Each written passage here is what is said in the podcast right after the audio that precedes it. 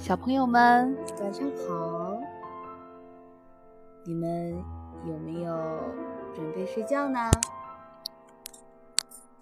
我们的新故事又来了，应妞妞小朋友的要求，我们今天分享一篇小故事。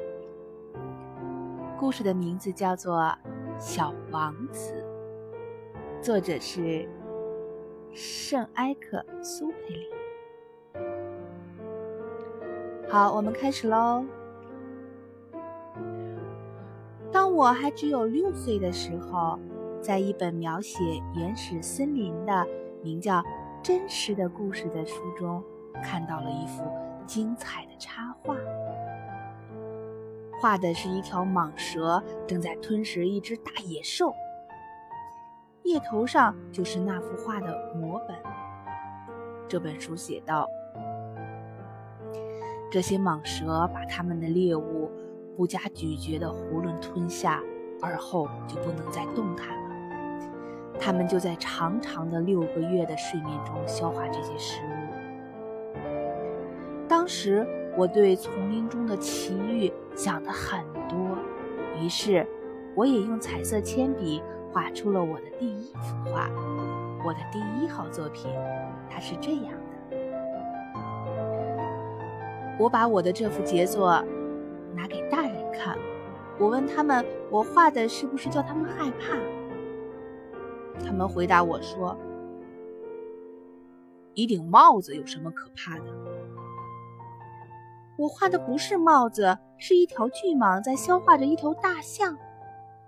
于是我又把巨蟒肚子里的情况画了出来，以便让大人们能够看得懂。这些大人总是需要解释。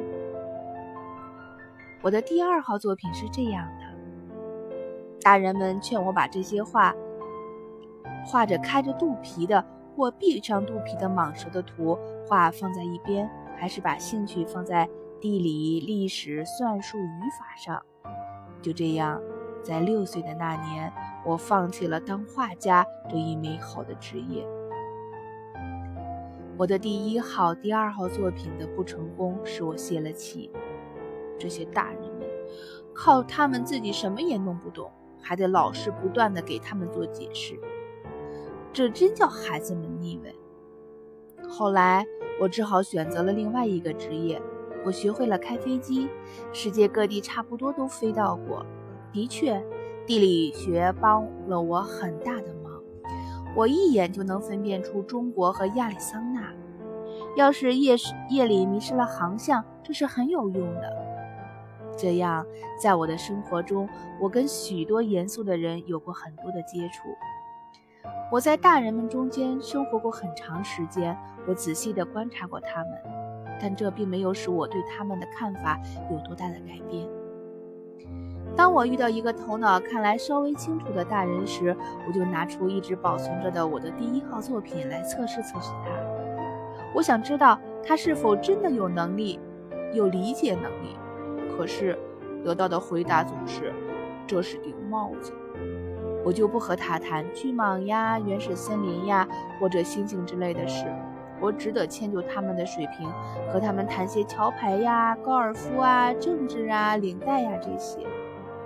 于是大人们就十分高兴能认识我这样一个通情达理的人。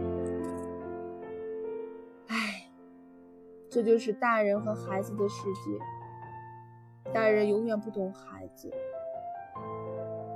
好吧？小朋友，你们的爸爸妈妈懂你们吗？我希望我是懂妞妞的。